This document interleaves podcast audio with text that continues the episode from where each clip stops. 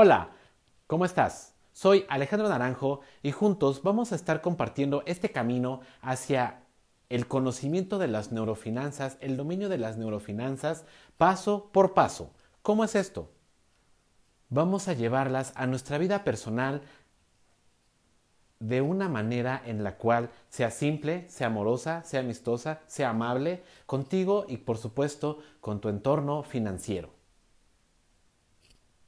Hoy, en este primer podcast, nos vamos a enfocar en algo que generalmente la mayoría de los financieros no se enfocan y por tanto puede llegar a ser mucho más retador tomar la información y poder tomar mejores decisiones con respecto de nuestras finanzas, de nuestro dinero, de nuestras inversiones, de nuestro ahorro, de nuestra previsión para el futuro.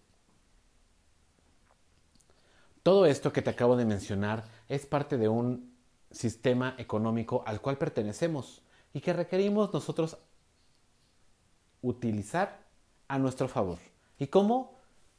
Me encanta esta parte. Utilizando nuestro cerebro como herramienta para que haga lo que nosotros querramos lograr. Sí, escuchaste bien, para que el cerebro haga lo que nosotros queremos. No lo que él quiera, porque si nosotros dejamos al cerebro que haga lo que él quiera, lo va a hacer, solamente que adivina qué.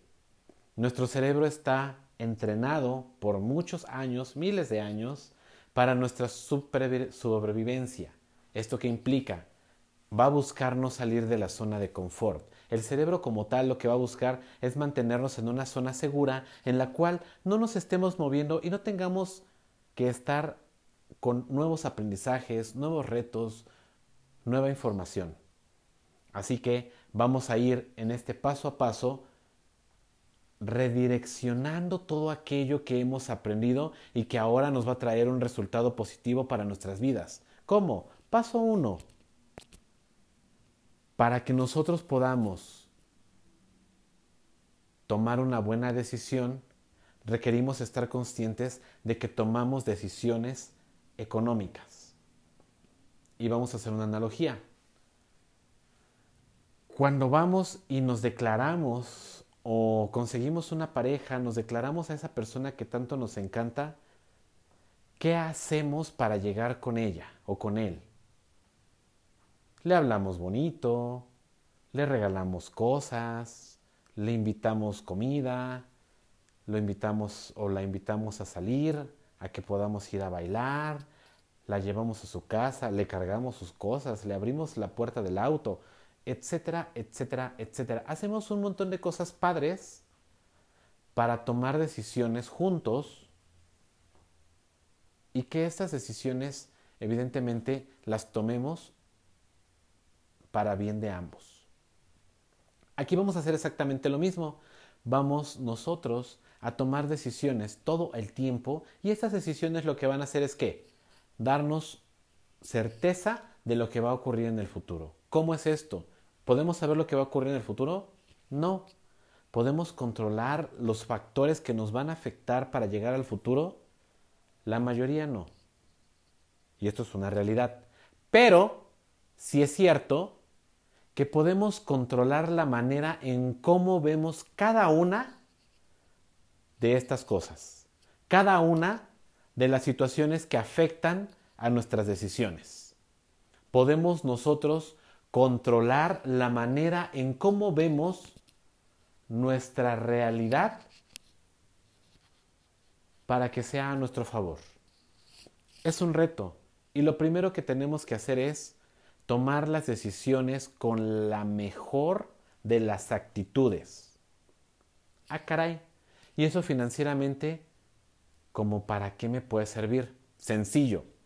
Si tú estás tranquilo, estás relajado, inclusive feliz, y te presentan algún modelo de negocio, algún modelo de inversión, algún modelo de ahorro, algún modelo de previsión de riesgo, es más fácil que lo veas con claridad a que si estás enojado o estresado.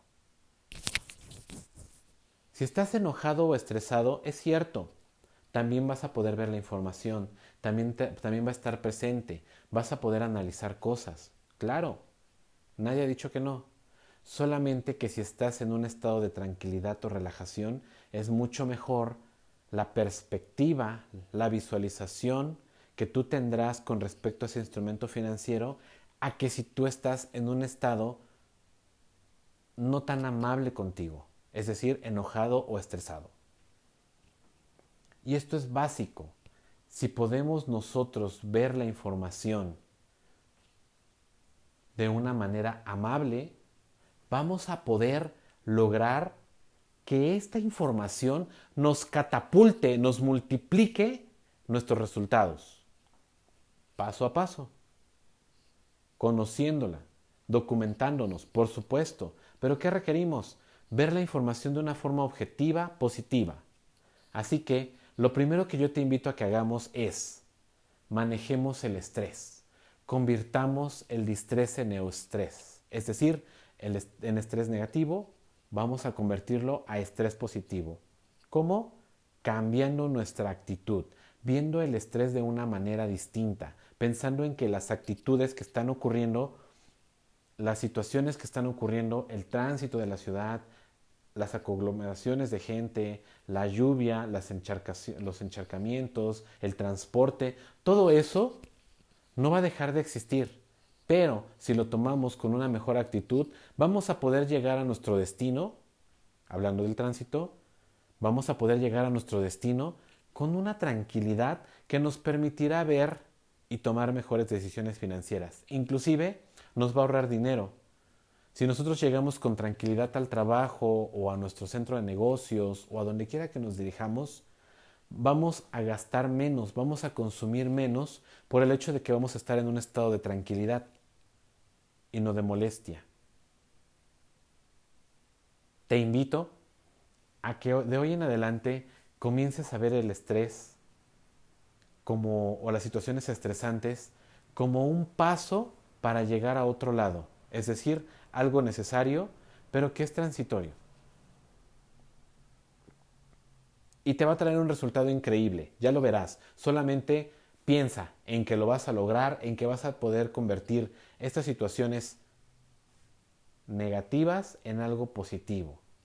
Yo sé que suena retador, yo sé que suena un poco extraño, pero lo que vamos a hacer es crear un hábito, una red neuronal para nuestro cerebro, para que esto lo haga todo el tiempo de manera automática y nos pueda llevar a lo que nosotros queremos hacer, es decir, a mejores decisiones financieras y económicas para mí, para mi entorno, para mi familia, para mis seres amados y por supuesto también para nuestro país. Te invito a que continúes en este camino de las, neurofinanzas y este es el primer podcast en el cual estos primeros 10 minutos te van a dar una perspectiva un poco distinta de lo que generalmente te presenta un financiero.